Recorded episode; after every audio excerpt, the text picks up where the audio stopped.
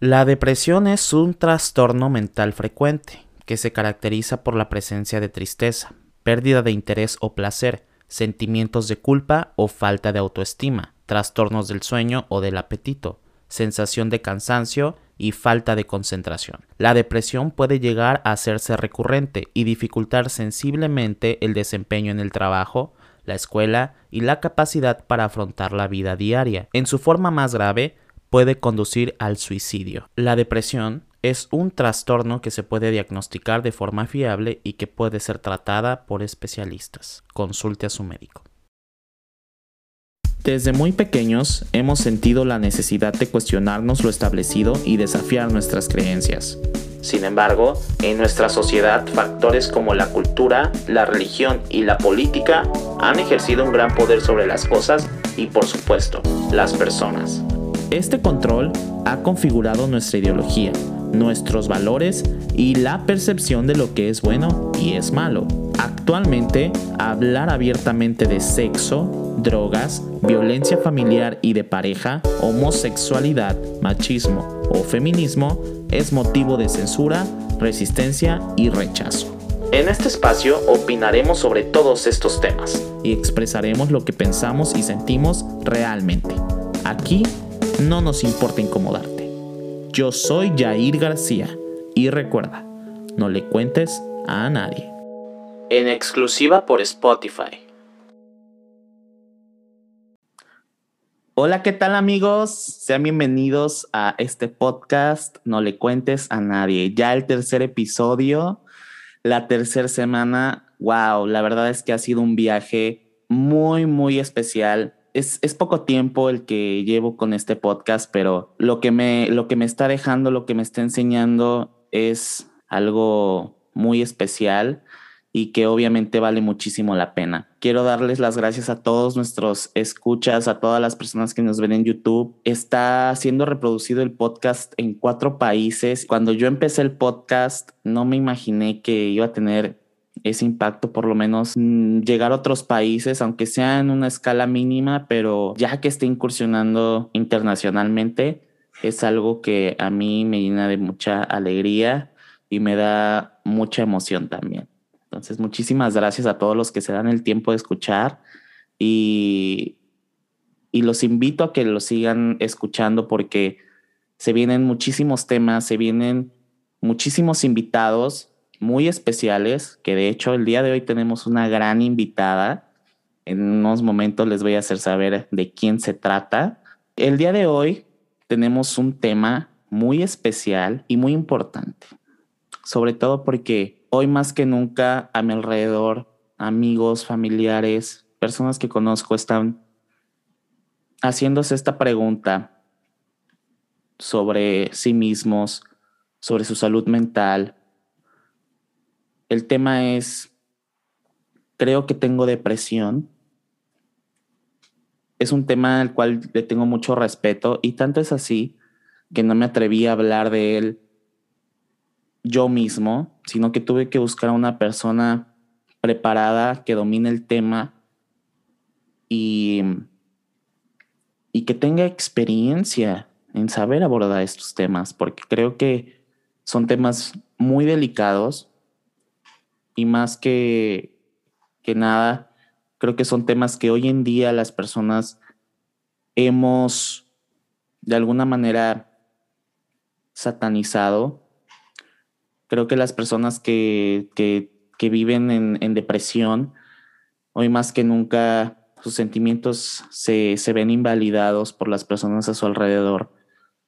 ¿Cuántas veces hemos escuchado que una persona piensa o cree que tiene depresión y y las personas a su alrededor le dicen, ay, estás exagerando, échale ganas, no sé, muchísimas cosas. Y la verdad es que no es así. La, depresión, ya nos va a contar hoy, hoy nuestra invitada, pero creo que la depresión es una enfermedad y un estado mental que, puede perjudicar muchísimas áreas de nuestra vida, impedirnos hacer muchísimas cosas también del día a día que, que pueden llegar a ser normales, porque creo que es un tema del que, bueno, la depresión creo que es algo por lo que todos hemos pasado, incluyéndome. Y bueno, el día de hoy tenemos a la psicóloga Mariluz Barrera González. Bienvenida, Mariluz. Muchísimas gracias, Yair, por la invitación.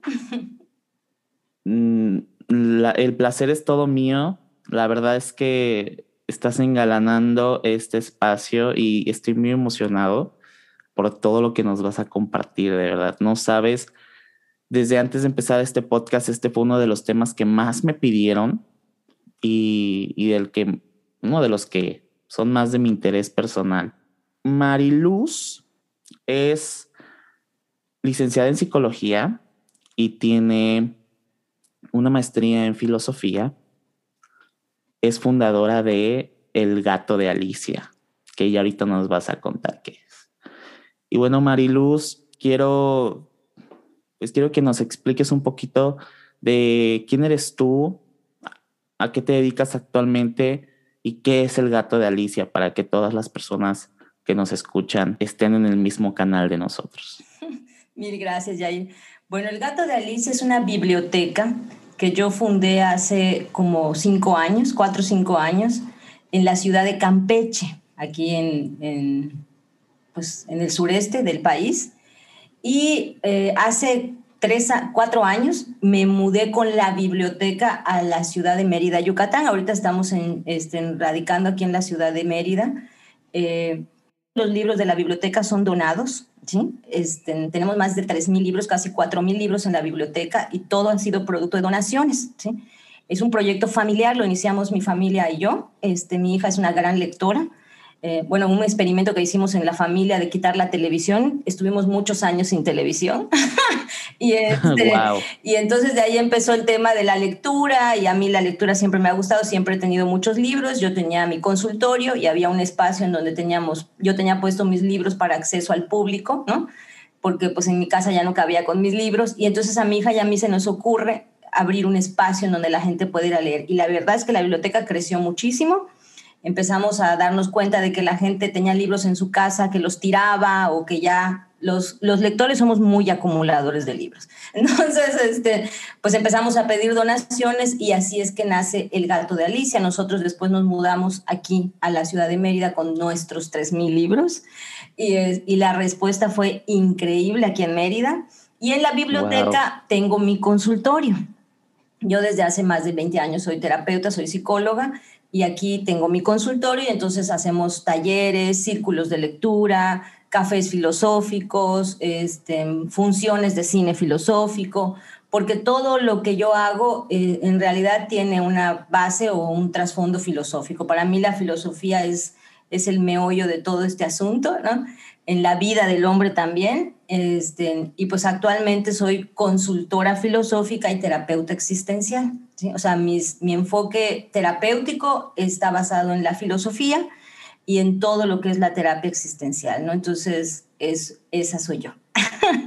y ese es el gato de Alicia, que ahorita todas las actividades las estamos haciendo en línea, por cierto. Está cerrada la biblioteca por el tema de la pandemia, porque nosotros vivimos en la biblioteca. Mi familia y yo estamos, vivimos en la biblioteca, es nuestra casa la biblioteca, entonces cuando la gente viene a la biblioteca, pues viene a nuestra casa, ¿no? Entonces ha sido una experiencia muy bella, yo le estoy muy agradecida a los yucatecos, la verdad, de la respuesta que hemos tenido y ahorita que todo lo tenemos en línea, pues ha sido igual increíble, o sea, increíble la respuesta de la gente. El viernes, por ejemplo, tenemos un café filosófico, este, en los talleres, ¿no? Todo, todo lo hacemos en línea y pues la verdad es que estoy muy feliz porque, bueno, yo, para mí la lectura es, bueno, el eslogan de nuestra biblioteca es los libros eh, salvan vidas y también almas, ¿no? Yo creo que de alguna manera eh, los libros sí te pueden salvar y lo he visto, lo he visto con la biblioteca y estoy muy feliz, la verdad. Wow, me, me quedo sin palabras cuando mencionaste que se mudaron a Mérida y se llevaron 3.000 libros, entonces los libros para ti son un gran tesoro y creo que, creo que es la manera correcta de ver a los libros, la verdad. Todos creo que en este mundo hemos leído un libro que nos ha marcado, que nos ha cambiado la vida, la, nos ha ayudado a ver las cosas de una diferente perspectiva.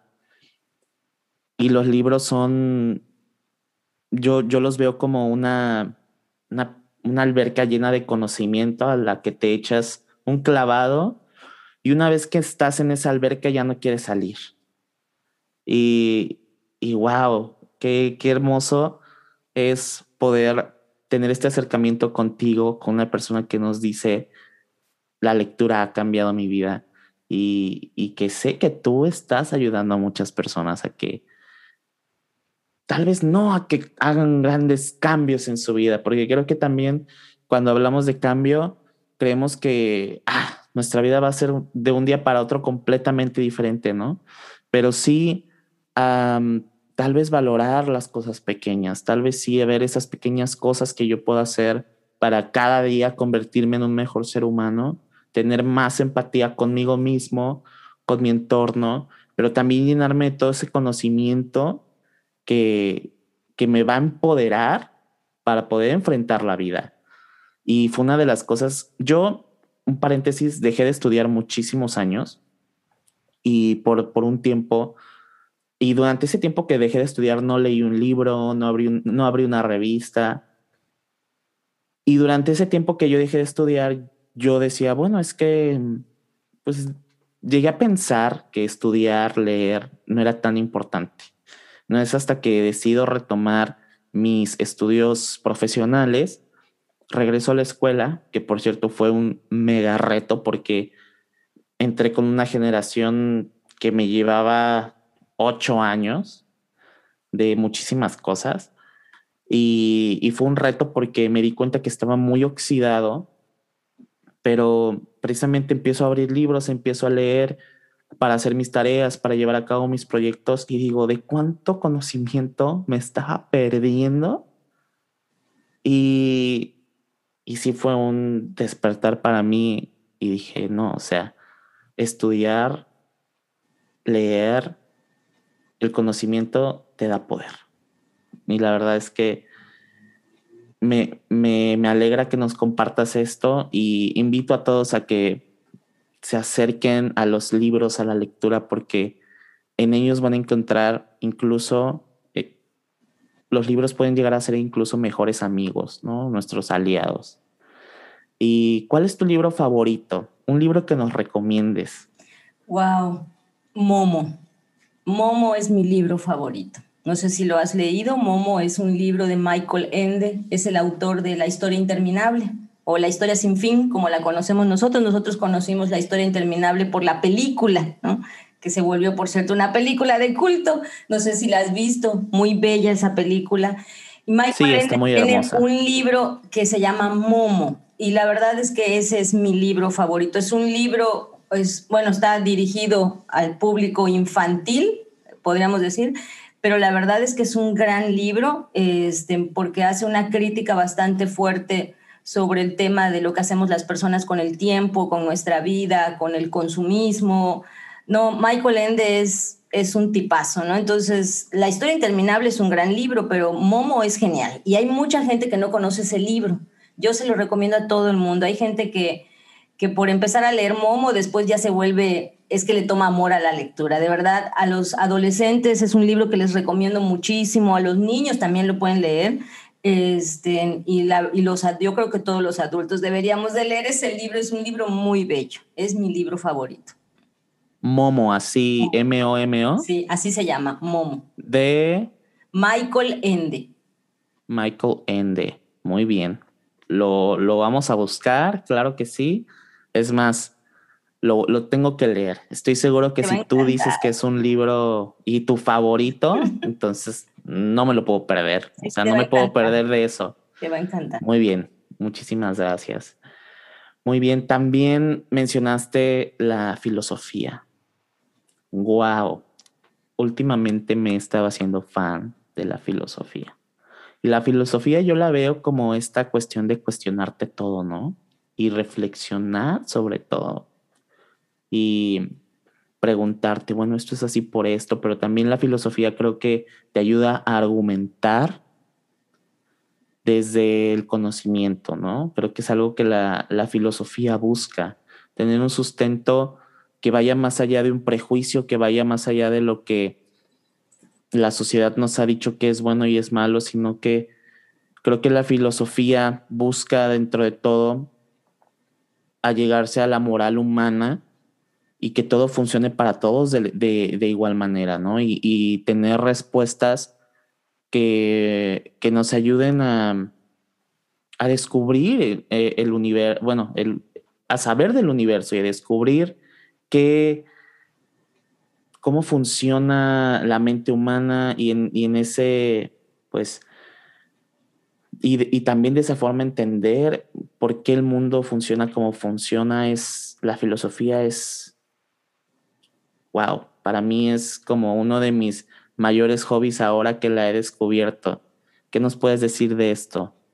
Bueno, la filosofía a mí me ha ayudado muchísimo porque la filosofía te ayuda a encontrar principios y sustentos.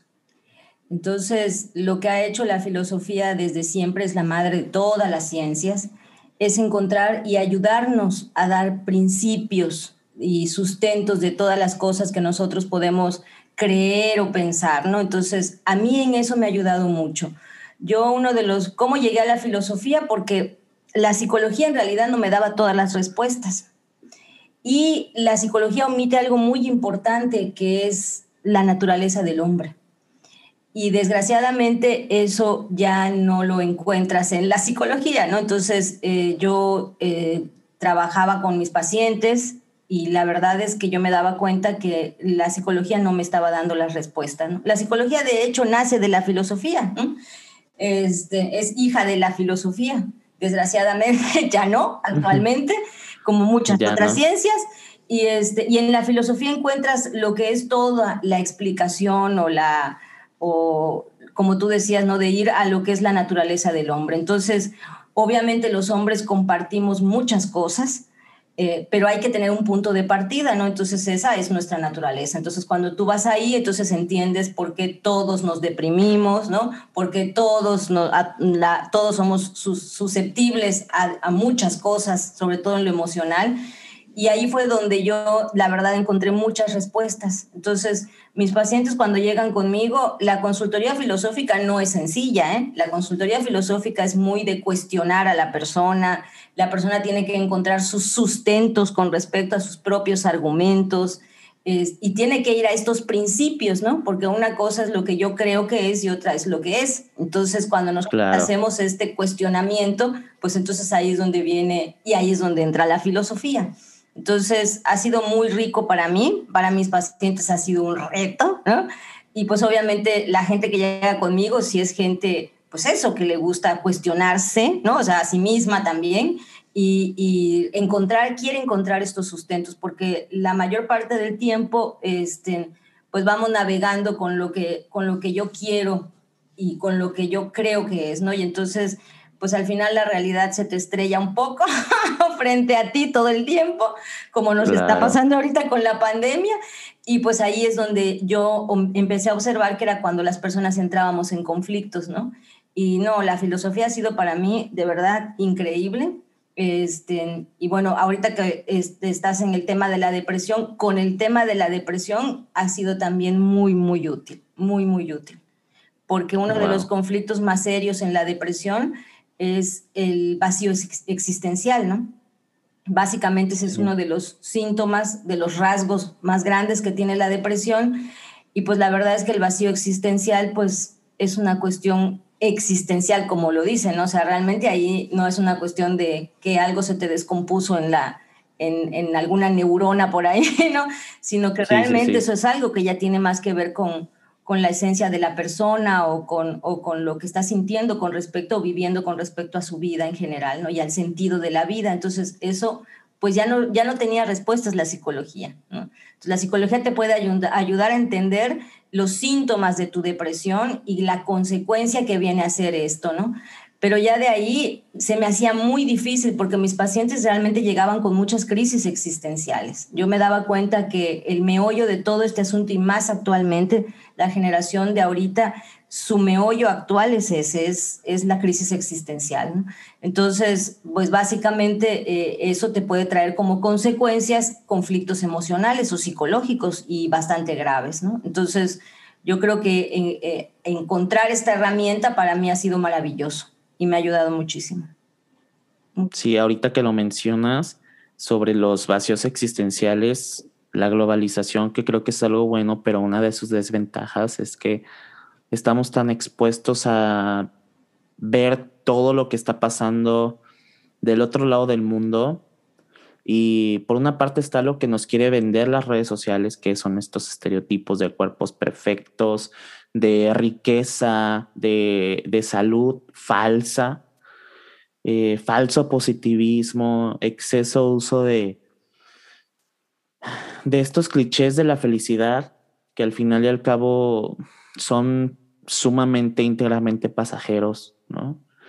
Y ahorita las redes sociales nos están vendiendo la idea de que tener el six-pack es wow, ¿no? Es lo, que más puedes aspirar, tener el iPhone 12 Pro Max y viajar por todo el mundo, ¿no? Pero muy, bueno, ahorita ya hay muchos sitios y muchos, muchas eh, cuentas en redes que, que, nos invitan a la reflexión y algo más profundo, ¿no? También creo que ha influido muchísimo el tema de temas sociales como las guerras, por ejemplo, lo que está pasando ahorita en Siria, em, el feminismo, por, por ejemplo, que ha mm, sido una, una ventana mm, para que nosotros nos asomemos a ver la violencia en la que vivimos diariamente, ¿no? Y también creo que eso causa muchísimo, pues un sentimiento de,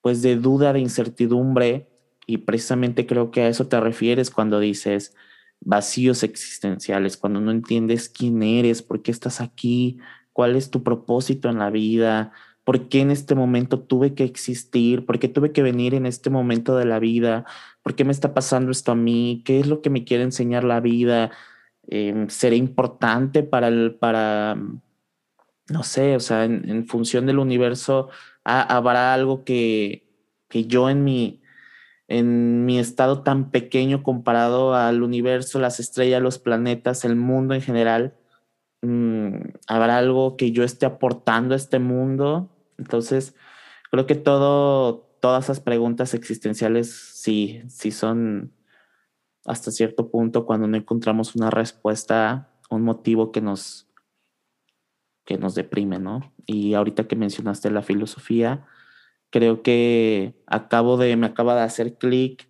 que muy importante, pues algo que nos va a ayudar precisamente a entender todos esos vacíos internos, que nos sentemos a filosofar con nosotros mismos, que es más que nada reflexionar. Y bueno, pues Gracias, gracias por todo lo que nos compartes, pero ahora ya vamos a abordar el tema por el cual hoy estamos aquí, que es la depresión. Y te voy a hacer la pregunta em, que, que más me causa mm, duda. ¿Qué es la depresión, Mariluz? Porque creo que hoy en día no tenemos bien claro qué es la depresión. Y creo que como seres humanos la, solemos eh, confundir tal vez con tristeza, tal vez con sentimientos de frustración. Pero en realidad, ¿qué es la depresión, Mariluz? Bueno, la depresión es importante tener claro que es un trastorno, ¿no? O sea, es un trastorno del estado de ánimo. Entonces, a diferencia de la tristeza, en la tristeza, que es un estado de ánimo natural del hombre, de la persona, este, la persona en la depresión tiene estados de tristeza, pero no logra tener una causa específica. O sea, no hay algo específicamente que te esté causando esta, esta tristeza, ¿no? Es que además se vuelve permanente, o sea, que la tienes durante muchísimo tiempo para diagnosticarte depresión tienes que tener este estado de tristeza prácticamente por un periodo de seis meses. Y ya si tenemos más de seis meses, pues ya estamos probablemente hablando de una depresión crónica, ¿no?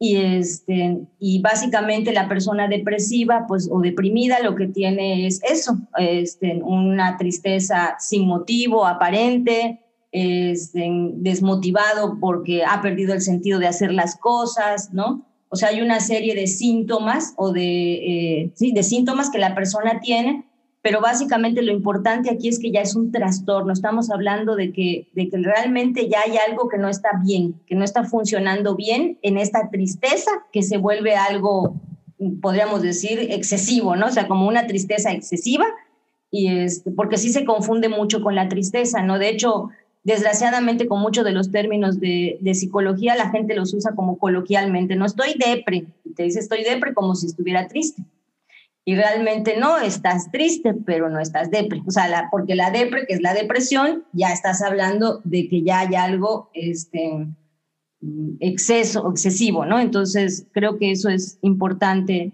este, en la depresión, lo que básicamente es eso. Es decir, que la, lo que diferencia la depresión de la tristeza es que, por ejemplo, la tristeza es un sentimiento momentáneo que me puede causar, no sé, Mm, que se me murió mi perro, por ejemplo, ¿no? Entonces, obviamente, pues me da tristeza porque mi perro era como, pues, mi mejor amigo, era con el, que estaba conmigo todo el tiempo. Entonces, esa separación de que, pues, ya se fue, me causa una tristeza.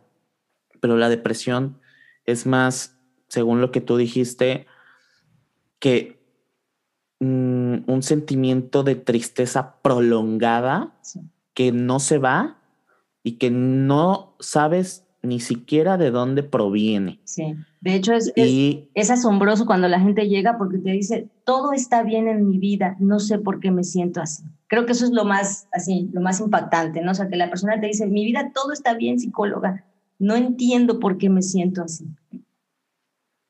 Wow. Entonces, me llegó. es muy fuerte, ¿no? Porque realmente Dice, debería de sentirme bien, no todo está bien, me va bien mi trabajo, mi familia está bien. ¿Por qué me siento así? claro, y creo que creo que es parte de lo que mencionabas, que es un trastorno. ¿Qué es un trastorno, Mariluz? Pues un trastorno es algo que ya se, se salió de lo, te, te impide, ¿no? Te, te impide, te dificulta, te bloquea, porque lo que empieza a pasar con la depresión es eso, ¿no? O sea, tú ya no puedes seguir como funcionando de alguna manera. Eh, y te va a bloquear, ¿no? O sea, realmente esto de tener esta sensación de tristeza, de que no quieres, este, pues ya levantarte para ir a trabajar, ¿no? O vas a trabajar, porque eso también es importante, ¿no? Este, se tiene como la creencia de que el depresivo es alguien que está tirado en una cama y que lleva ahí días y que no quiere moverse. Pero ahorita la depresión ha mutado, precisamente por todo este tema de la globalización y del tipo de vida que llevamos, hay un tipo de depresión que le decimos depresión funcional, entonces la persona se levanta, va a trabajar, atiende a sus hijos, pero prácticamente está como en estado zombie, ¿no? O sea, como que eres como automáticamente haces las cosas, pero por dentro sientes así como que todo está mal, ¿no? Entonces, eso hace todavía más difícil que se diagnostique la depresión porque la persona te dice, pero es que yo me levanto a trabajar y todo, sí, pero, pero y, y, la sensación que tiene, ¿no? Sigue sintiendo es que obviamente hay algo que no está bien, ¿no? Y entonces esa sensación de vacío, de tristeza, de que no se le dan ganas de llorar, este, no sé. Otra cosa que también tiene la depresión y es muy importante es que tiene cuadros de ansiedad. A veces a mí me han llegado pacientes que los han diagnosticado con ansiedad y lo que realmente tienen es depresión. Lo que pasa es que la depresión también tiene síntomas de ansiedad. Por ejemplo, ahorita con el tema de la pandemia se han desatado mucho los cuadros de ansiedad, ¿no? Esa sensación de que con ataques de pánico también, así en ah, me voy a ahogar, este, me voy a morir, no puedo respirar, algo está pasando, ¿no? Y entonces estás como con esos pensamientos así de que de algo inminente que puede suceder o, el encierro te empieza a afectar. Entonces, a veces eh, la depresión también tiene cuadros de ansiedad y a veces la persona lo que tiene es una depresión entonces, lo que manifiesta son síntomas de ansiedad. Entonces, a veces eso también hace un poco difícil que se pueda diagnosticar. A veces la persona empieza con cuadros de ansiedad y lo que tiene realmente es una depresión. Wow. Entonces, es, es el, trastorno es, mm, es, pues, es algo mental, ¿no? Es un, es, o sea, yo lo veo como, no sé, como nuestro, nuestro, nuestro sistema mental, pues es un sistema que funciona con engranajes, ¿no? Siento que la depresión es como cuando una tuerca se atora y entonces está como trabada, ¿no?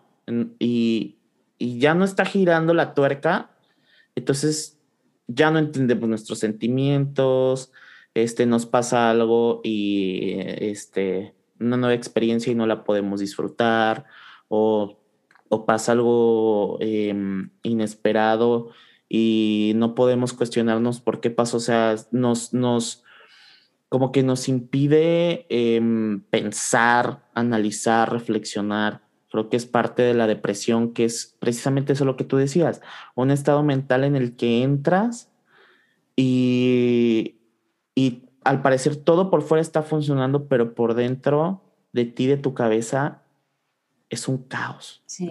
Y la gente, yo le digo a las personas que es como si, como si te detuvieras en el tiempo, como si entraras en un bucle en donde tú estás como detenido y todo está, este, todo empieza, todo sigue funcionando, ¿no? o sea, todo sigue girando, todo sigue avanzando y tú estás así como detenido. Yo es, esa es la sensación que, que, entiendo que tienen las personas, ¿no? Como, y es como un filtro, como que la depresión es como un filtro, como unos lentes que te pones y entonces la depresión es muy negativa, es muy fatalista, es muy pesimista, ¿no? O sea, muy, eh, muy oscura en ese sentido. Entonces, obviamente te va a llevar a todo esto que es, pues, la soledad, a aislarte, eh, y poco a poco va a ir pasando, ¿no? O ese sentimiento de soledad en donde tú estás rodeado de personas, pero te sientes solo, que creo que es la peor, ¿no? Porque una cosa es el aislamiento y estar solo literalmente, pero otra es que te sientas solo y estés rodeado de gente. Entonces ahí con la gente sintiéndote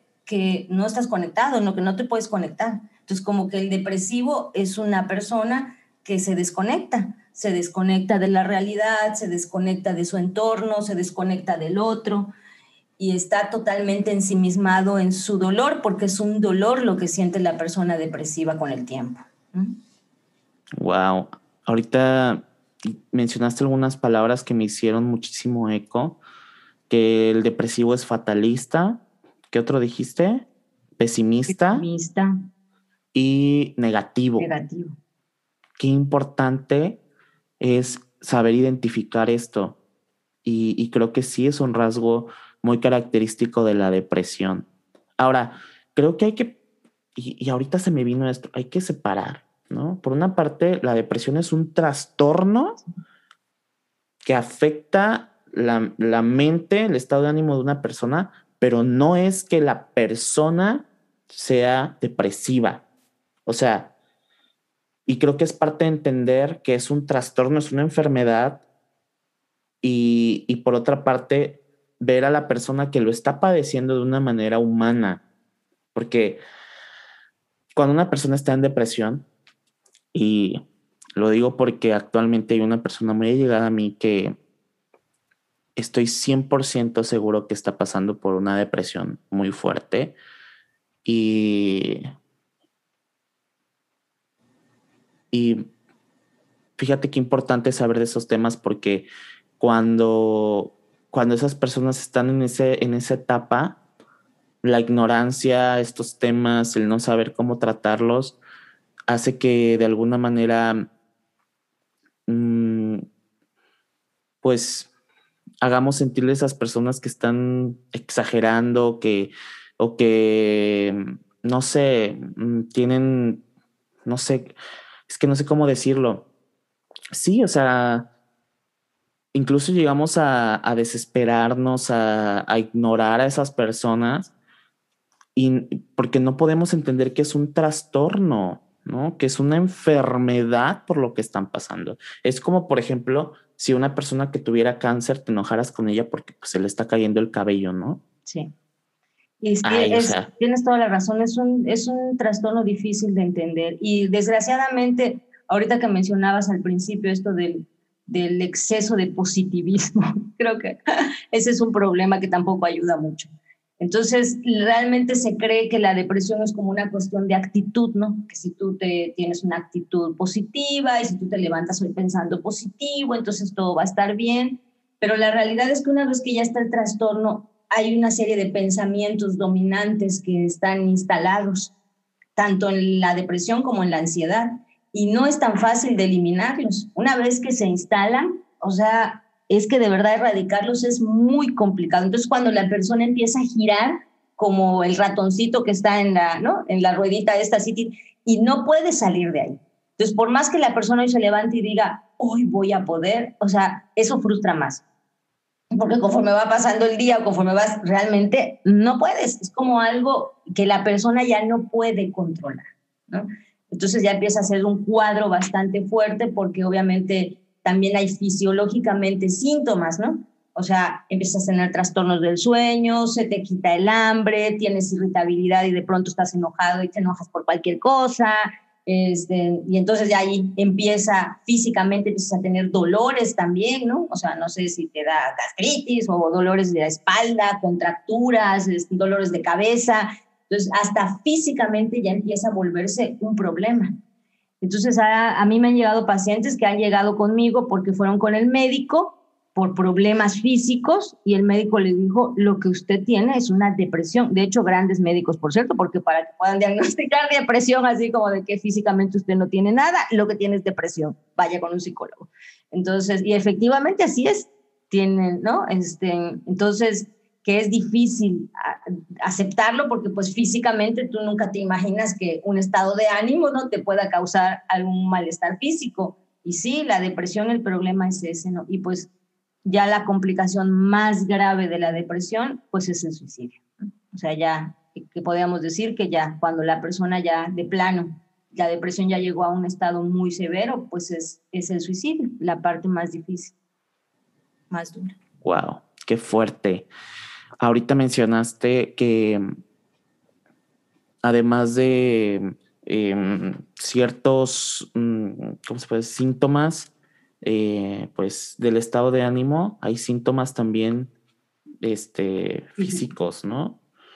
Y hace todo sentido, porque justamente las, las, presiones, las personas depresivas, em, o bueno, cuando estamos en depresión, porque yo también en una etapa de mi vida estuve en depresión, nos da mucha ansiedad, tenemos un miedo irracional a todo, nos dan dolores en el cuerpo. A mí me daban dolores en el pecho, que yo sentía que me iba a dar un infarto, y, pero era, todo estaba aquí, ¿no?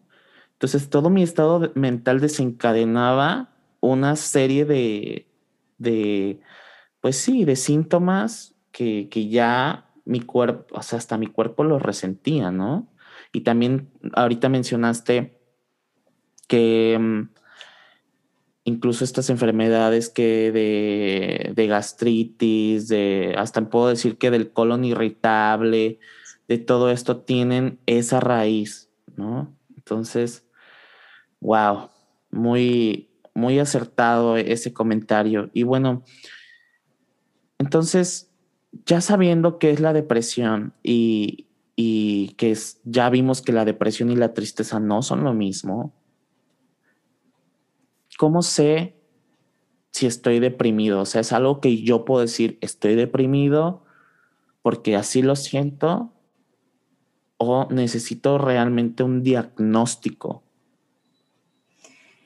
Yo creo que lo que la persona siente es que algo no está bien, porque la persona siente que pues esto ya se salió de control, ¿no? O sea, mm, estoy triste, pero pues ahora me pongo triste por cualquier cosa, o de pronto me suelta a llorar, o de pronto, ¿no? Todos estos síntomas.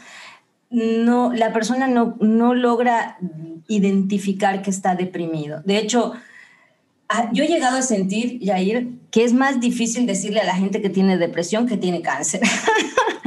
o sea, de verdad, tú cuando le dices a una persona lo que tienes es depresión, o sea, la gente se queda así como de, ¿Cómo? O sea, y realmente tarda en aceptarlo.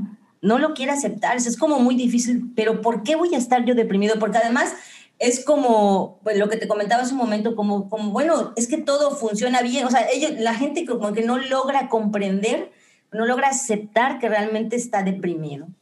Y es, yo creo que a lo mejor por todo lo que comentas, ¿no? A lo mejor también hay muchos tabús y muchos prejuicios con respecto a la, a la depresión y a la gente deprimida, porque además otra cosa que yo he visto en las personas es como que, pero si yo puedo, yo puedo estar bien, y entonces yo, o sea, como que le dices que tiene depresión y es como si le hubieses como si hubiese sacado cero en, en, algo, ¿no? Entonces, como que... En la vida, ¿no? Exacto, en la vida, como que fracasé en algo, como que... Y yo no, este, pero no está mal estar deprimido, o sea, no, o sea, no, no, no cometiste ningún error, o sea, eh, no fracasaste, ¿no? Entonces, creo que ahí es en donde, y la gente tarda. A mí cuando le tengo que decir a alguien que tiene depresión, de verdad que me tengo que preparar muy bien y pensar muy bien cómo se lo vas a decir, porque realmente es un impacto. Yo lo he visto y además sobre todo porque de unos años para acá, yo siempre lo comento, nunca había diagnosticado tanto depresión como ahora. O sea, yo hace más de 20 años que soy psicóloga y, o sea, si me preguntas hace 15 años no diagnosticaba tanto depresión como ahorita, ¿no? Ahorita es una cosa y, hay, y el problema con la depresión es que no respeta edades. Ya puedes diagnosticar depresión en niños, en adolescentes todo el tiempo, ¿sí? Este, pero ya no hay edad para la depresión. Entonces, ese es otro problema, porque también dile a un papá que su hijo de 8 años o de 9 años tiene depresión. O sea, es que es un impacto. O sea, y, cómo mi hijo está deprimido, ¿no? Y pues sí, tiene depresión. Sobre todo porque cuando llega la gente al psicólogo, la depresión ya es crónica. O sea, ya llevan mucho tiempo deprimidos. Entonces a veces no solamente hay que diagnosticarles la depresión y decirles necesitas terapia, sino a lo mejor necesitas medicación. Y ahí empieza el problema, porque la gente también tiene mucho prejuicio con la medicación, pero hay que explicarle que precisamente porque ya tienes muchos síntomas fisiológicos, obviamente la terapia ya no, ya no te va a funcionar solamente, tiene que haber un complemento en el tratamiento.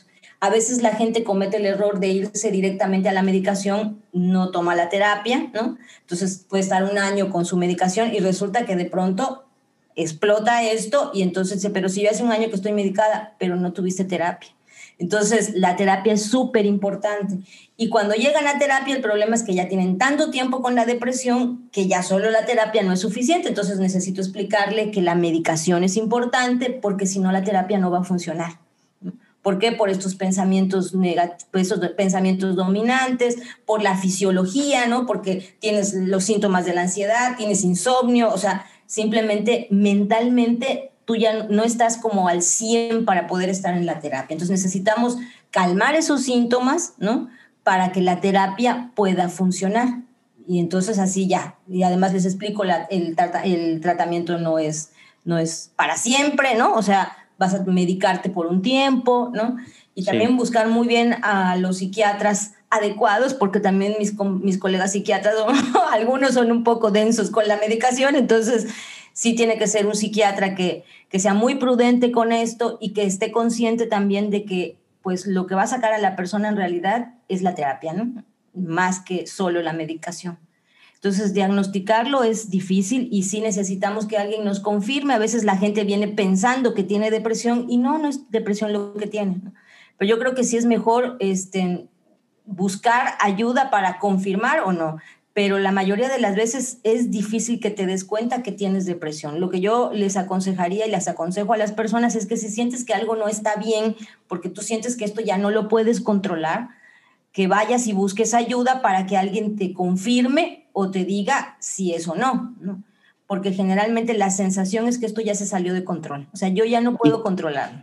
Ok, entonces, Mariluz, para una persona que tiene depresión, es, necesario que esta persona acuda con, un profesional para que le sea diagnosticada la depresión, nos estabas comentando.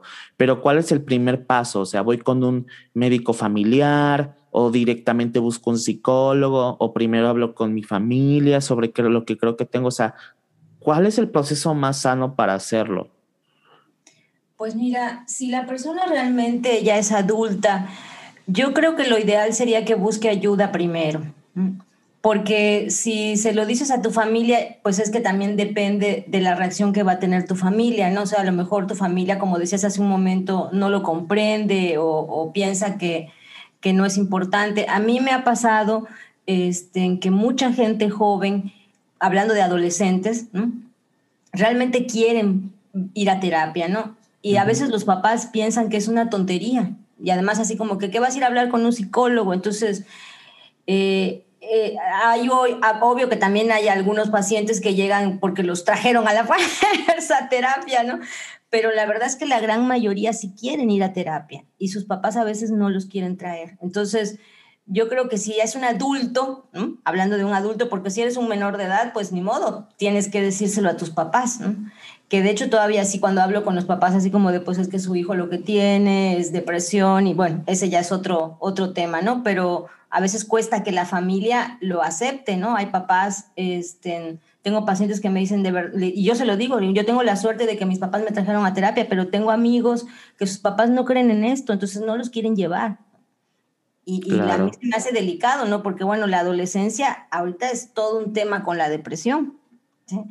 y más ahorita con el encierro, una cosa impactante. Entonces, el que no, el, si eres adulto, pues mejor busca ayuda y a lo mejor ya una vez buscando ayuda, pues si tú quieres hablar con tu familia o tu propio terapeuta puede hablar con tu familia, ¿no? Que, que yo lo he hecho también, o de que vengan los papás y entonces explicarles ¿Por qué? Que es la depresión y el tratamiento, porque después a lo mejor si necesitas medicación, que a veces la medicación para la depresión no es muy económica, este, pues necesitas el apoyo de tu familia, ¿no? Y que entiendan también el proceso por el que vas a pasar, porque realmente, y que puedan comprenderte en este proceso, porque si no, sí se vuelve algo complicado. Pero yo creo que mejor buscar ayuda sería no dejar pasar más tiempo, porque mientras más rápido, mejor. Ok, pero, pero ya directamente irte con el psicólogo, con el psiquiatra o primero con un doctor general. Con un psicólogo, con un, psicólogo. Las terapias ahorita, mira, los psicólogos ahorita, bueno, yo que estoy en esto de la, de la consultoría filosófica y de la filosofía, yo creo que ya eh, también, eh, que de hecho de eso va mi taller de escritura terapéutica, ¿no? O sea, es mucho ir rompiendo igual ese tabú de ir a terapia, ¿no? O sea, realmente se debe de ir a terapia solo cuando ya estoy muy mal, o sea, o, o quiénes van a terapia, ¿no? O sea, quiénes van con el psicólogo. Entonces, ir rompiendo ese tabú, porque la verdad es que ahorita hay muchas corrientes este, terapéuticas, ¿no? La terapia no necesariamente es vas a ir y, no sé, la gente tiene como muchas creencias con respecto a esto, ¿no? Pero los psicólogos ahorita de verdad, este, hay mucha, eh, lo que quiero decir es que van a encontrar mucha comprensión, van a encontrar, ¿no? O sea, les va a encantar la terapia, o sea, lo van a disfrutar y es un proceso que vale muchísimo la pena. ¿no? Sí, creo que muy importante saber también, es que también es complicado, Mariluz, porque ¿cómo, cómo estás seguro que vas a ir con un buen psicólogo, con un buen terapeuta, ¿no? O sea, precisamente creo que nos han reforzado la idea de que por lo que estamos pasando es una simple tristeza o estamos exagerando, ya sabes, por estas ideas falsas del positivismo. Entonces, creo que las personas que hemos tenido depresión o las que actualmente te están pasando por depresión, em, pensamos, bueno, es que también el psicólogo al igual va que me va a decir que estoy exagerando, que no es para tanto, o me va a decir algo así como de, no, pues regresate a tu casa, ¿no? Y tómate unos té de tila, porque pues lo único que tienes es que estás exagerando, ¿no? Entonces, mm, pues ¿Cuál es tu recomendación en estos casos? Que te sientes así de esta manera. Es que no quiero ir porque el, psicólogo no me va a comprender o, o de igual, ¿cómo? O sea, ¿qué nos recomiendas para buscar un buen psicólogo? O sea, es que ahí como que me causa duda, ¿no? ¿Cómo estar seguros? Esto es importante porque la gente casi no sabe que los psicólogos, bueno, los terapeutas hay varias corrientes de terapia. Creo que ahí es en donde radica el, el, conflicto, ¿no? Cuando tú vas a buscar un psicólogo, a lo mejor no sabes mucho de estas corrientes terapéuticas, pero puedes investigar, ¿no?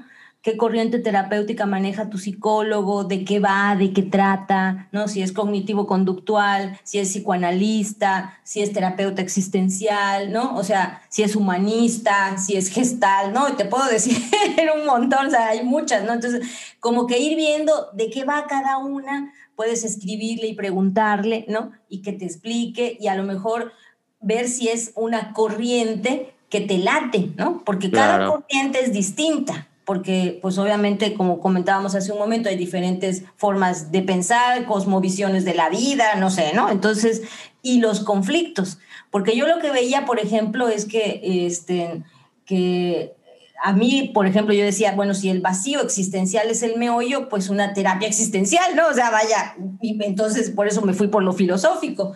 No sé si pensaba que lo conductual, que está más como para problemas de conducta, para, ¿no? Este, ir con más con el síntoma, pero yo realmente me quiero ir a algo más profundo. Entonces creo que ahí podría ser que la persona realmente busque, ¿no? Y averigüe de qué van estas corrientes y si te recomiendan a alguien, porque esa es otra cosa, si alguien te lo recomienda, este, pues por qué le funcionó, ¿no? Porque generalmente los psicólogos somos por recomendación, te recomienda un amigo, te recomienda algo así, pero a lo mejor tú te enganchaste muy bien con mi, con mi estilo, ¿no? Pero a lo mejor a otra persona mi estilo no le funciona porque no engancha, o sea, no, no, no le va, ¿no? Entonces creo que esto ahí tal vez es la recomendación de cómo buscar un buen psicólogo, tu psicólogo en realidad, porque también pasa eso, ¿no? Hay gente que piensa que yo soy genial y hay gente que piensa que soy fatal, o sea, ¿por qué? Porque no les he funcionado, o sea, no, no, mi sistema, ¿no? Mi, mi, no, mi método no les, no les funciona, no les gusta. Entonces creo que esto es importante. Pues si ese psicólogo es malísimo, sí, pero resulta que hay 100 personas que dicen que les ha funcionado súper bien, ¿no? Entonces ahí es en donde está el, el y a veces la gente cree que todos los psicólogos estamos formados de la misma forma y no. Ok. Entonces, el mejor psicólogo es con el que te sientas bien, ¿no? Y el que te... Mm, no tanto por el hecho de que tal vez te dé por tu lado así, sino que sientes que te puedas expresar abiertamente, que te comprende, que incluso te tiene una estrategia y su estrategia sí sientes que te está ayudando a comprender mejor de dónde provienen esos sentimientos y a sacarte de ahí. Y que te funcione. Porque la terapia es de funcionar. Si tú tienes un problema de depresión, ¿qué es lo que esperas? Salir de ella, ¿no? O sea, que realmente, que es, a mí me han llegado pacientes que llevan así como 10 años con trastorno de ansiedad y yo como 10 años con ansiedad, ¿no? Entonces, y les ha pasado eso, es que he ido con varios psicólogos y no veo resultados, realmente no, no, salgo de esto, ¿no? Entonces, que tú puedas ver un resultado, porque la terapia de eso va, tienes que obtener un resultado. Muy bien. Fíjate qué importante. Bueno, y hay con la depresión hoy en día muchas personas que sienten esta ansiedad, esta tristeza prolongada, estos sentimientos, tienden a, a refugiarse en las drogas. Y bueno, no voy a causar un estigma ni un tabú sobre esto porque creo que ya viendo desde un punto de vista recreativo, hay algunas sustancias que pues las personas las utilizan por recreación, por eh, lo que sea. Y bueno, creo que cada quien es dueño de su cuerpo y de lo que consume. Pero sí creo, y, y hoy quiero quitarme esta duda, Mariluz, ¿qué impacto tienen las drogas cuando estás pasando por un trastorno depresivo? Fíjate que esto es bien interesante porque sí se han hecho muchos estudios al respecto. Y pues obviamente lo que se ha encontrado es que pues no ayudan, ¿no? O sea, al contrario. De hecho, muchas sustancias como el alcohol, por ejemplo, la gente asume que es un estimulante, pero en realidad es un depresor del sistema nervioso. Entonces, no sé, a lo mejor tú empiezas la fiesta muy ilusionado y muy, ¡ah! pero de pronto después acabas con mariachi poniendo tus canciones tristes. o sea, generalmente así termina, ¿no? ¿Por qué? Porque fisiológicamente empieza a ser un depresor del sistema nervioso. Entonces, imagínate, si tú tienes depresión y aparte le ¿no? O sea, piensas que haciendo esto te vas de fiesta y te vas, pues sí, a lo mejor en los primeros momentos sí te, vas, sí te va a estimular, pero después, y si tú ya tienes el problema, imagínate, ¿no? Entonces, aquí en Mérida, que tenemos el problema fuertísimo con el tema del suicidio, hay una relación muy directa entre la gente que, se ha suicidado, por ejemplo, y que ha estado alcoholizada, por ejemplo. Entonces, esto es, y, bueno, cuando estás así, además, mm, mis pacientes me han contado, ¿no? Mariluz, es que ni siquiera me acuerdo qué fue lo que pasó, no me acuerdo qué hice, no me acuerdo qué dije, no me acuerdo, y entonces les empieza a entrar ese temor, ¿no? Y si, sin darme cuenta, estando así, por ejemplo, alcoholizado, tomado o, o, drogado, me suicido y no, no, no quería, ¿no? Entonces les empieza a entrar el temor y, y sí, porque estando así, entonces la, el tema con la depresión es que tú ya no tienes el control, ¿no? Entonces, sí, esto es importantísimo porque lo puede complicar, ¿no? Si la persona ya tiene, entonces la sustancia puede resultar contraproducente y se ha hecho, esos estudios se han hecho con muchas sustancias, ¿no? Entonces, creo que es importante que la persona lo tenga presente porque más bien lo usamos como una salida rápida, ¿no? Como algo fácil en lo que, pues, porque ahorita me quiero sentir bien. Pero con la depresión no hay que buscar una salida rápida, hay que buscar una solución. O sea, una solución permanente. Tú tienes que salir de la depresión y no, o sea, salir ya, ¿no? Entonces, ¿por qué? Porque esto es algo con lo que estás viviendo todos los días.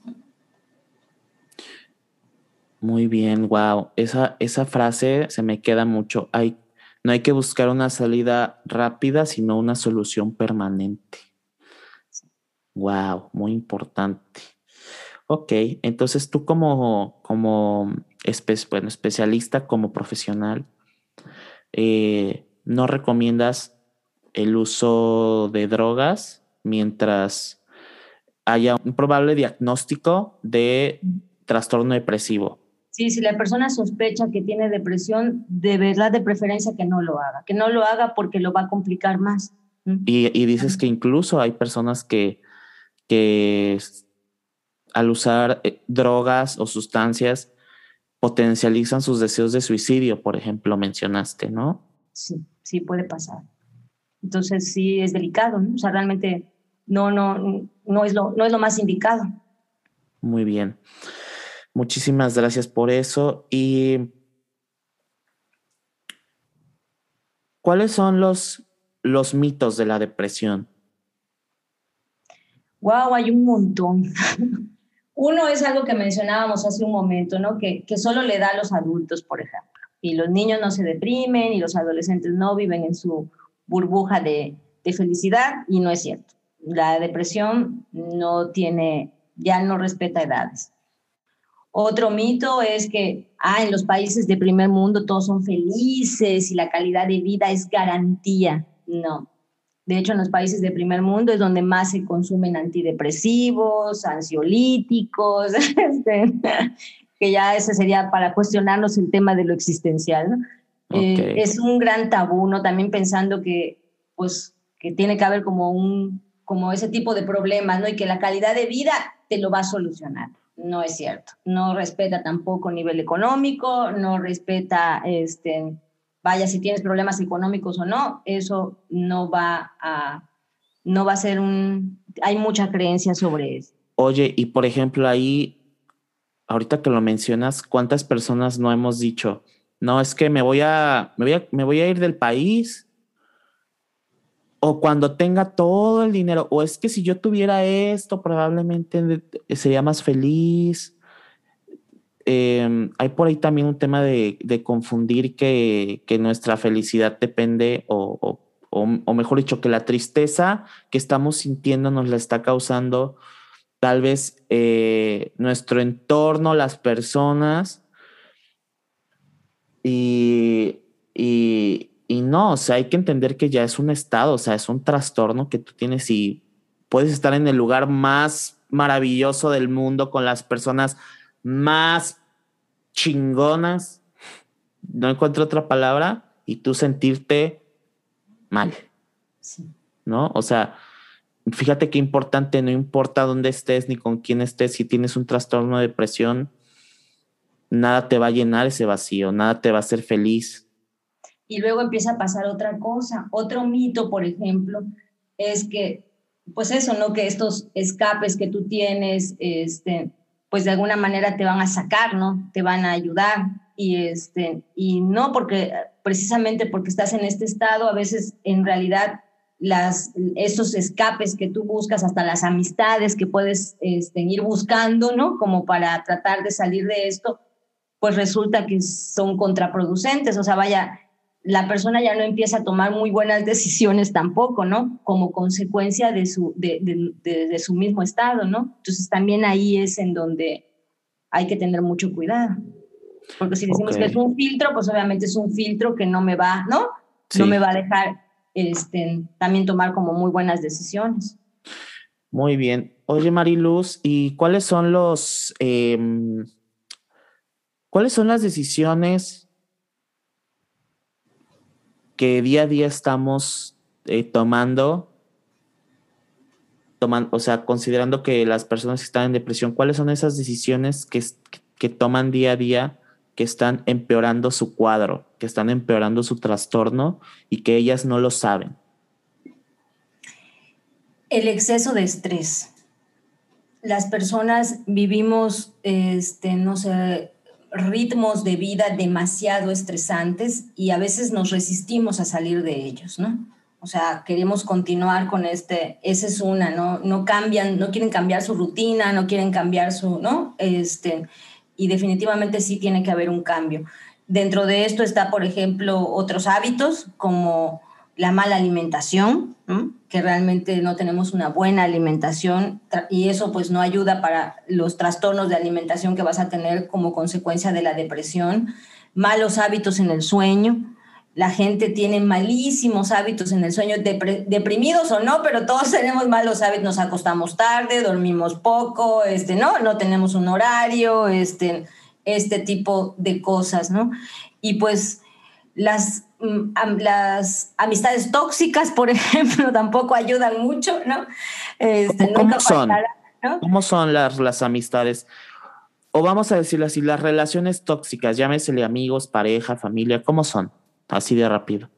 Pues yo creo que son también de un entorno un poco negativo, ¿no? Como negativo y no estás con personas que realmente te, te ayuden a, sentirte mejor o a estar, o a, estar mejor. Y cuando digo esto no me refiero a que con las que te las pases bien, sino que sean personas que te ayuden a crecer, ¿no? Que te ayuden a estar en un estado de, de, ser mejor persona. A eso de paz también. Sí, y realmente no, o sea, hasta a veces estamos con personas que, eh, pues como, como, decimos, ¿no? que no es que nos lleven por el mal camino, pero que de alguna manera no nos están brindando algo positivo, ¿no? Por decirlo así. Entonces, ese tipo de, actitudes pues tampoco nos ayudan, ¿no? O sea, realmente nos, no nos ayudan a salir de este. Y fíjate que es curioso porque cuando la persona empieza a salir de la depresión, empieza a cambiar también su círculo de, ¿no? Y, este, ella misma lo dice, dice, bueno, yo creo que me rodeaba con, de estas personas porque me sentía muy mal, ¿no? O sea, realmente estaba yo muy mal y entonces obviamente buscas personas a lo mejor también se sientan mal y tú no te das, no te das cuenta de eso, ¿no? Entonces, eso también es otra cosa que, que a veces no ayuda mucho. O sea que también parte de enfrentar la, la depresión. Ya mencionamos em, la terapia, en caso de que eh, tu médico lo, lo, lo, recomiende el uso de, de algunos medicamentos para ayudar a este proceso químico de tu cerebro a, no sé, eh, procesar tus emociones, pero también mejorar, hábitos y cambiar de círculo social en caso de que este sea tóxico. Sí, es súper importante. Y a veces es complejo, ¿eh? porque ese círculo, no sé, no, sé, es tu ambiente de trabajo, son tus, ¿no? tus amigos que vienen resultado en tus compañeros del trabajo, o este, si estás en la escuela, ¿no? Este, y son tus compañeros del, y entonces pues también son tus amigos, entonces se vuelve todo un, este, y esto es importante porque estos son como, cuando la persona empieza a pasar a analizar qué está pasando como en su vida, ¿no? Para tratar de salir de la depresión, pues son muchos factores, ¿no? Porque la persona dice, es que lo que te comentaba hace un momento, si todo está bien, pero ya luego cuando la persona empieza a analizar su vida, ahí viene, ¿realmente todo está bien? O sea, ¿no? Entonces, lo que pasa es que pues es el ritmo de vida que tú has llevado o así es tu estilo de vida, pero eso no quiere decir que realmente tu estilo de vida sea lo que necesitas, o sea, lo adecuado para ti, ¿no? Entonces, ahí es donde la persona empieza a hacer todo un cuestionamiento, un análisis de su propia vida, ¿no? Que esto es lo interesante, porque de ahí es donde viene el vacío. ¿De dónde viene el vacío existencial de eso? Hay algo, ¿no? Que no está, este, pues no está encajando aquí, pero lo increíble es que hay algo muy dentro de nosotros que nos manda una señal, ¿no? O sea, yo puedo estar queriendo negar la realidad y decir, ay, no, todo está bien, todo está bien. Sí, pero hay algo dentro de mí que dice, no, no, no, no está bien, ¿no? Entonces, creo que esto es lo, lo, lo, increíble que pasa con la depresión y por eso la depresión actualmente es el diagnóstico de los diagnósticos, ¿no? O sea, es una, ya hace unos años la, la Organización Mundial de la Salud declaró la depresión como una pandemia. O sea, realmente es el trastorno que más hay, en, hablando de salud mental, ¿no? Es el trastorno que más se da, es el trastorno este, que más se diagnostica ahorita y el que más causas este, ocasiona con problemas de, que te va a impedir laboral, eh, vaya, laboralmente desempeñarte bien, ¿no? O sea, este, socialmente. Socialmente, sí. La depresión es el trastorno del siglo. Wow, muy bien. Oye, ¿y hay algún tema, por ejemplo, de, creer? Es que, por ejemplo, hoy en día está mucho lo de los apegos, ¿no?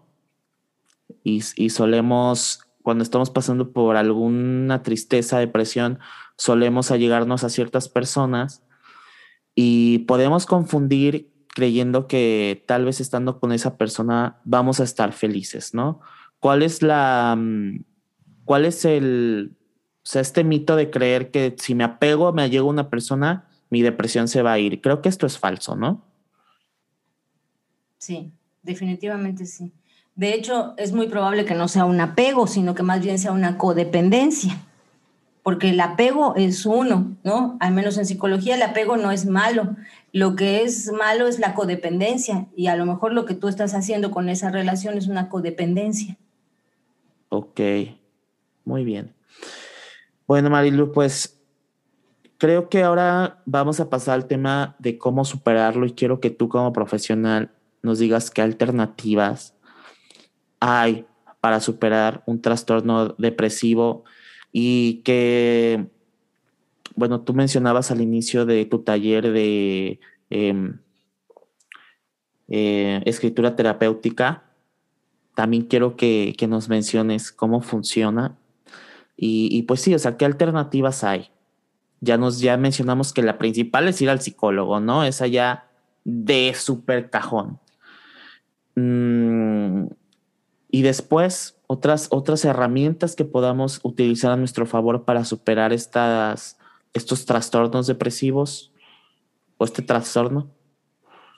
Mira, todo lo que tiene generalmente las personas actualmente hacen cosas, y cuando digo cosas me refiero a actividades o dedican su tiempo a cosas que les sean útiles, ¿no? O sea, eh, generalmente es, este, bueno, si me hacen producir, ¿no? O sea, este, esto es útil. Pero la realidad es que muchas de las actividades que hemos considerado inútiles en la vida de las personas son las que nos van a sacar de la depresión. ¿A qué me refiero con esto? Este, el arte, por ejemplo, es súper importante en la vida de las personas. La música, la pintura, la escritura, la lectura, ¿no? O sea, todo esto es súper importante y la gente, mm, pues obviamente, para nada que lo toma en cuenta, ¿no? No, de hecho no. Otra cuestión importantísima es el aspecto espiritual de la vida de las personas, ¿sí? las, ya se han hecho muchos estudios ahí y las creencias religiosas, por ejemplo, este, son un factor de protección muy importante tanto en la depresión como en el suicidio. Y ese es un aspecto que también a la gente cuando viene a terapia siempre sale a relucir el tema de lo espiritual, ¿no? Y entonces, ¿qué entiendes por espiritual?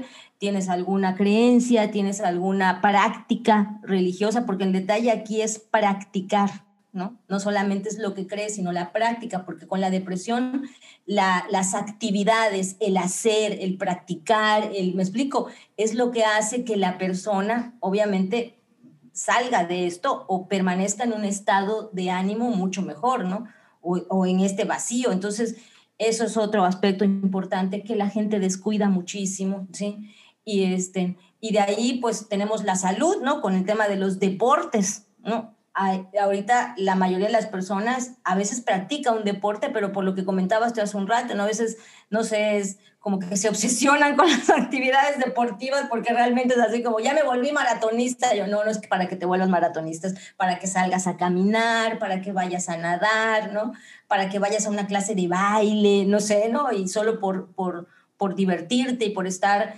¿Por qué? Porque el deporte pues genera endorfinas, este, pues vas a conocer a otras personas, vas a salir al aire libre, ese tipo de actividades yo creo que es como cosas que las personas vamos este, sacando de nuestra vida, porque de verdad si tú analizas y volteas a ver a las personas que están a tu alrededor, Dios, es que tenemos vidas de, de horas de trabajo terrible, ¿no? Este, y las ocupaciones y las, pero te digo, la gente siente que si hace este tipo de actividades está perdiendo su tiempo. Entonces, este, ¿no? Y no, esto, yo digo, esto es lo que te va a salvar, no eso es lo que te va, mentalmente es lo que te va a mantener cuerdo, ¿no? Entonces, esto, hacer que la persona vaya, este, como rescatando esas cosas en su vida, es todo un proceso, ¿no? Por eso el vacío existencial, si me preguntas, ¿de dónde viene el vacío existencial? Pues de esto, ¿no? O sea, realmente el sistema o, la cultura en la que vivimos es mucho de producir, del éxito, de ser un líder, ¿no? De que, de que te vaya muy bien, ajá, pero, y en eso está basado, por ejemplo, el ser feliz, ¿no? Lo que comentabas hace un momento, pero es algo mucho más profundo, ¿no? La falsa idea de la felicidad. Sí, la falsa idea de la felicidad. De hecho, en los países del primer mundo se ha investigado mucho eso, ¿no? Porque ya ves que salen así como que, ay, el país fulanito de tal este, tiene el, más feliz del mundo, ¿no? La gente es más feliz, pero ya se hicieron estudios y que lo que ellos llaman felicidad, pues es calidad de vida. Y yo, pues sí, tener un sueldo muy bueno y tener una casa muy padre, pero en realidad la mayoría de ellos están infelices, ¿no? O sea, tienen depresión, se suicidan, o sea, hay una serie de cosas, entonces, en realidad que llaman felicidad, ¿no? Entonces, esto es importante también. Entonces dijiste el desarrollo, la inclinación hacia las artes. Lo espiritual. Cultivar lo espiritual, que esto no, o sea, también creo que se tiene la idea de que tengo que ir a la iglesia, ¿no? O sea, creo que hoy en día hay muchísimas formas de cultivar la espiritualidad y muchísimas cosas en las que puedes creer, ¿no? Y está el yoga, por ejemplo, eso también es algo espiritual. O sea, creo que el yoga te ayuda porque creo que no, no hago yoga, por ejemplo, pero creo que tiene ahí sus bases filosóficas también, su, o sea, o sea, hay muchas alternativas, ¿no? Y que también puede funcionar como un deporte, que es la siguiente que tú dijiste, o sea, practicar un deporte, ¿no? Y fíjate cómo todo, todo esto tiene que ver con una rutina productiva y saludable, ¿no? Yo creo que también como seres humanos decimos, es que ya estoy cansado de la rutina esta vida es muy rutinaria. Bueno, las rutinas son importantes, ¿no? Tal vez la rutina que tú estás siguiendo no te está funcionando, porque todo en esta vida tiene, o sea, todo es rutinario, ¿no? O sea, la verdad es que no, por ejemplo, si, si te choca comer en tu casa, bueno, no puedes salir a comer todos los días a algún restaurante porque pues vas a gastar mucho dinero, porque la pandemia, porque eso, entonces tienes que comer en tu casa, ¿no? Pero entonces haz una rutina de que cada día te vas a hacer algo de desayunar diferente, por ejemplo. O, ay, es que no me gusta ir al gimnasio. Bueno, entonces no necesariamente tienes que ir a un gimnasio para hacer ejercicio. O sea, puedes salir a correr al parque, puedes sacar a pasear a tu perro, este puedes irte a andar en bicicleta, puedes hacer senderismo, puedes hacer rappel, puedes hacer kayak, dependiendo de también tus posibilidades, ¿no? Y igual te digo, o sea, Ay, es que yo no quiero ir a, la iglesia todos los domingos. Bueno, no significa que porque vas a, quieres cultivar tu espiritualidad, vas a ir a la iglesia, ¿no? algunas personas les funciona ir a la iglesia, pero otras personas, no sé, meditan desde su casa, ¿no? Entonces, el chiste es aquí que tu rutina se adapte a ti, ¿no? Y, bueno, ya casi para concluir, quiero que nos cuentes de qué se trata eh, tu, terapia de escritura, este, de escritura terapéutica. Sí. ¿De qué se trata? Cuéntanos y porque a mí me interesa mucho, ya me quiero inscribir, la verdad. bueno, el taller de escritura terapéutica creo que es de las mejores cosas que he hecho en mi vida. Yo empecé escribiendo también como una cuestión, este, pues, personal, ¿no? Como lo, hace la, como lo hacían las personas de mi generación hace 20 años, era abríamos un blog y nos poníamos a escribir, ¿no? Okay. Pero en terapia los psicólogos usamos mucho la escritura, ¿no? Le mandamos a los pacientes escribir su autobiografía o escribir algunas con la ansiedad, la escritura ayuda mucho, entonces pero las personas a veces tienen mucha resistencia a hacerlo, ¿no? Este, entonces, eh, uno de los motivos por los cuales yo creé el taller era para acompañar a las personas en el proceso y también para que las personas aprendieran qué es terapéutico, porque no todo es terapéutico por sí solo. Es importante esto, no es que yo este, tejo y tejer para mí es terapéutico, mm, no, no funciona así. Este, yo salgo a correr todas las mañanas y entonces para mí eso ya es terapéutico. Mm, no, tampoco funciona así. Entonces, la escritura por sí sola no es solo terapéutica, tiene que tener este, un contexto, tiene que tener como un proceso, tiene que tener ¿no? un cierto objetivo para que pueda cumplir para que puedas decir que es terapéutico. Entonces, en parte el taller para eso es, ¿no? Para que tú aprendas y descubras cómo convertir la escritura en algo terapéutico y que también la persona pueda vivir este, en, el taller lo que, es, lo que es un acompañamiento terapéutico, ¿no? Y se dé una idea de qué es, porque pues creo que la gente no... Pues, ¿Qué es terapéutico? Pues lo terapéutico es algo que tiene que transformar, que tiene que cambiar, es un proceso, tiene pasos, es un método y lleva tiempo, ¿no? Entonces, eh, si no cumple, esto te lo estoy diciendo así rapidísimo, ¿no? Pero si no cumple con esto, pues prácticamente este, no podemos decir que sea necesariamente terapéutico. Sobre todo porque es un proceso y es un método. Si tú no sigues los pasos y no lo haces como, pues prácticamente es difícil que funcione. Y lo más importante que te comentaba yo hace un momento, tiene que haber un, cambio, tiene que haber una transformación, algo tiene que pasar, algo tiene que moverse. No solamente es la sensación de, eh, de, de, de, estar bien o de sentirte bien que te puede ocasionar en el momento, sino que tiene que haber unas, tiene, algo tiene que sanar, algo tiene que resolverse, algo tiene que cambiar. Eso es importante. Y Entonces, con la escritura tú puedes hacer eso, pero si logras, ¿no? Este, descubrir cómo, o sea, o aprender de, de cierta forma cómo puedes lograr. Ok, y rápidamente cuéntanos tu, o compártenos su testimonio, a ti cómo te ha ayudado la escritura terapéutica. Bueno, pues yo mejor te contaría de cómo le ha ayudado a mis pacientes. Ok. A mí me ha ayudado un montón, pero ¿cómo le ha ayudado a mis pacientes? Bueno, mis pacientes me cuentan cosas como, por ejemplo, con la ansiedad la escritura terapéutica ayuda muchísimo. ¿Por qué? Porque lo que nosotros hacemos con la escritura es todos los pensamientos y las emociones que tú este, tienes, ¿no? Pues obviamente al ponerlas en un papel puedes verlas o sea, es como ir de algo muy abstracto a algo más concreto y tú puedes ver lo que piensas y lo que sientes. Puedes controlarlo, puedes reescribirlo, ¿no? Puedes confrontarlo. De hecho, de ahí viene el bloqueo cuando la gente a veces le digo o le pides que escriba algo, ¿no? Sobre todo de, algo personal y la persona eh, no lo quiere escribir. ¿Por qué? Porque al ponerlo en un papel, tú lo estás confrontando, ¿no? Entonces, eh, así es como las personas me han dicho que realmente es impresionante, ¿no? Este, sobre todo los que tienen ansiedad o con la depresión, que hay mucha confusión y mucha, este, ¿no? Entonces, la gente me dice, Mariluz, es impresionante porque realmente, ¿no? Y además a veces descubres que estás pensando cosas que no sabías que estabas pensando, ¿no? O sea, yo pienso esto, sí, tú piensas eso, ¿no? Entonces, es, al verlo escrito o al poderlo transcribir, la persona puede descubrir muchas cosas, ¿no?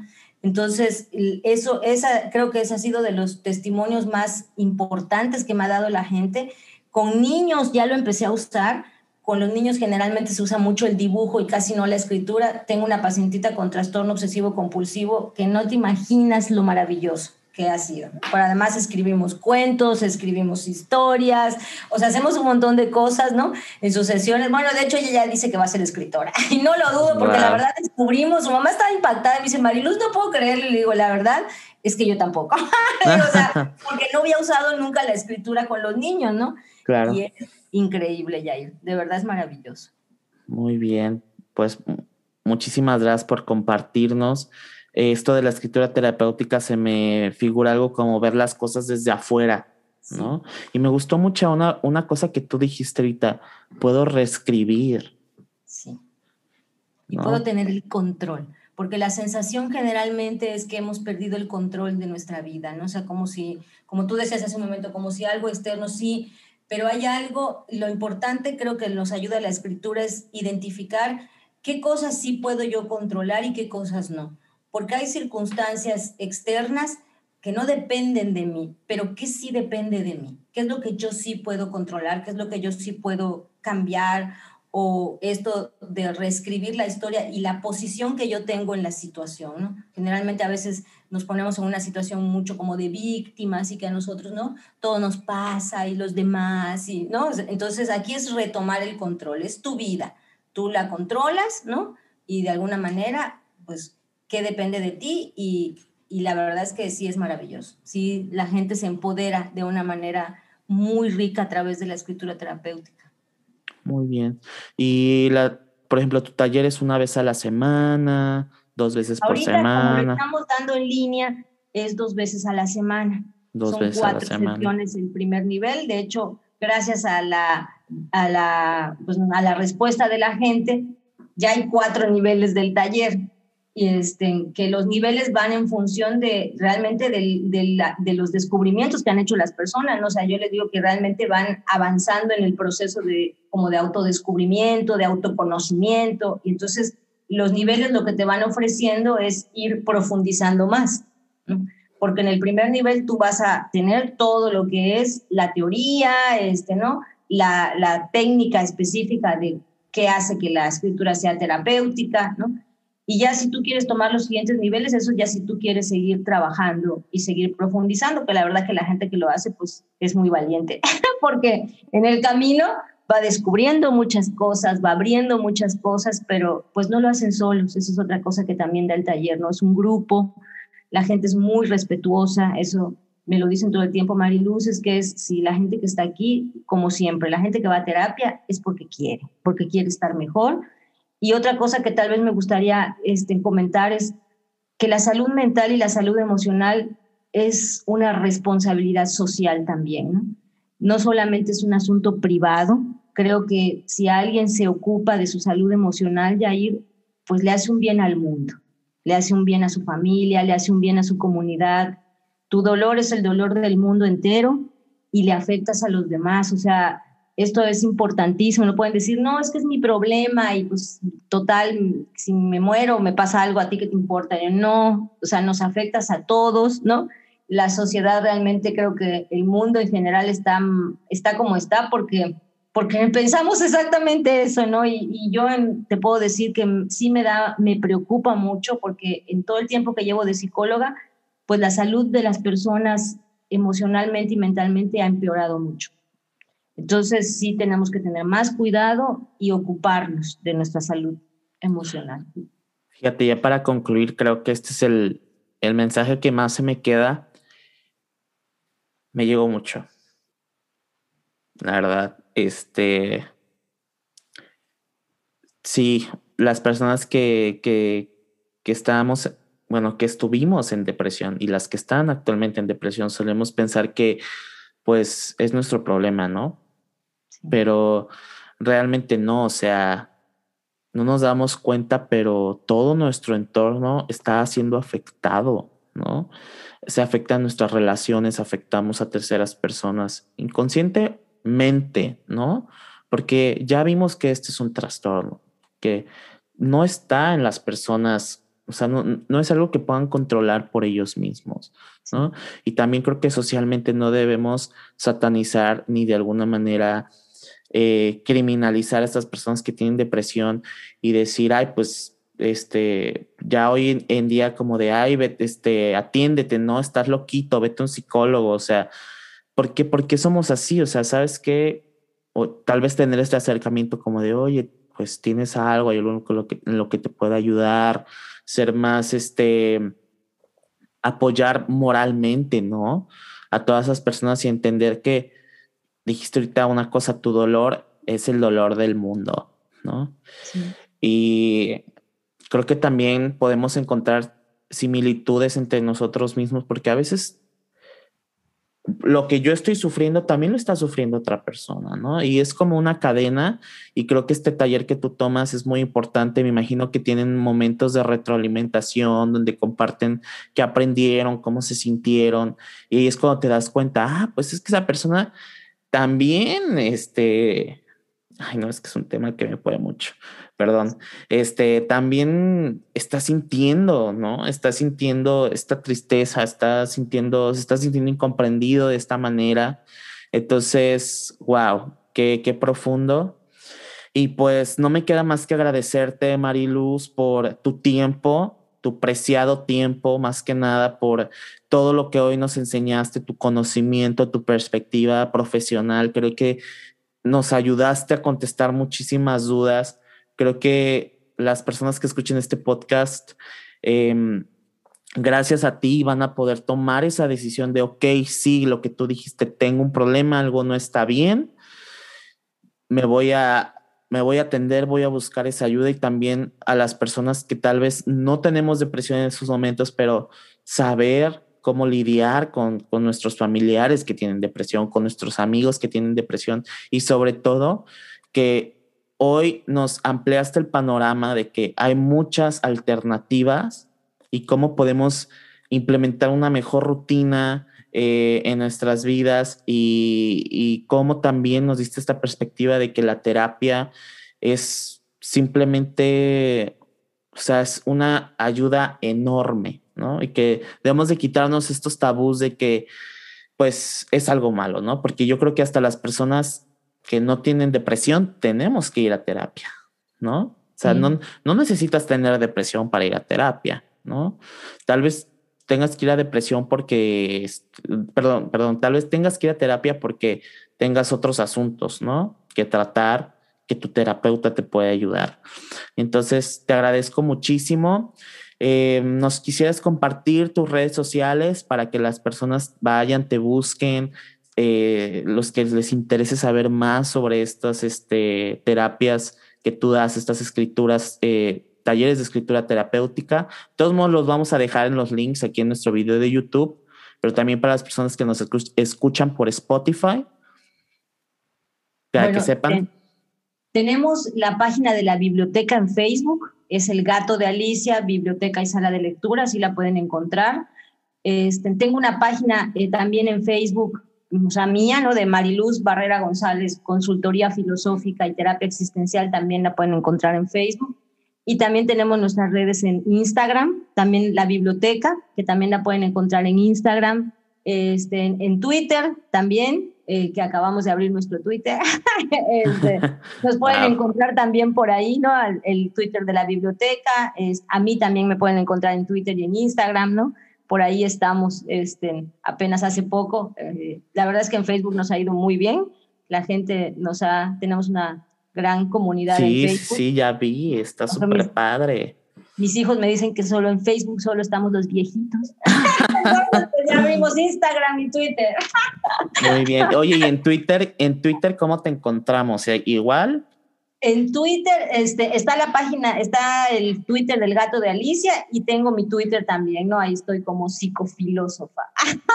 Ok, muy bien. Ahí ando en Twitter también. De todos modos, vamos a dejar aquí todas las redes sociales eh, de, tu blog personal y obviamente también del gato de Alicia para que las personas vayan, le den clic. De igual manera, vamos a dejar la información de tus talleres, eh, números de teléfono e incluso costos eh, sobre estos talleres, claro que sí. Y, y bueno, pues a todos los que nos escucharon el día de hoy, muchas gracias. Creo que ya tenemos muchísimo material para irnos a nuestras casitas y reflexionar. Eh, o en donde estés, tu oficina, tu trabajo, lo que sea, para que reflexionemos sobre este tema. Y, y, nada, espero que les haya gustado muchísimo. No olviden suscribirse a nuestro canal de YouTube, darle like si les gustó este podcast. De igual manera, los invito a seguirnos en nuestras redes sociales, en Instagram, en arroba no le cuentes podcast, en TikTok, en arroba no le cuentes a nadie podcast y que nos escuchen en Spotify. Y bueno, pues muchísimas gracias ahí nos estamos viendo y escuchando. Adiós.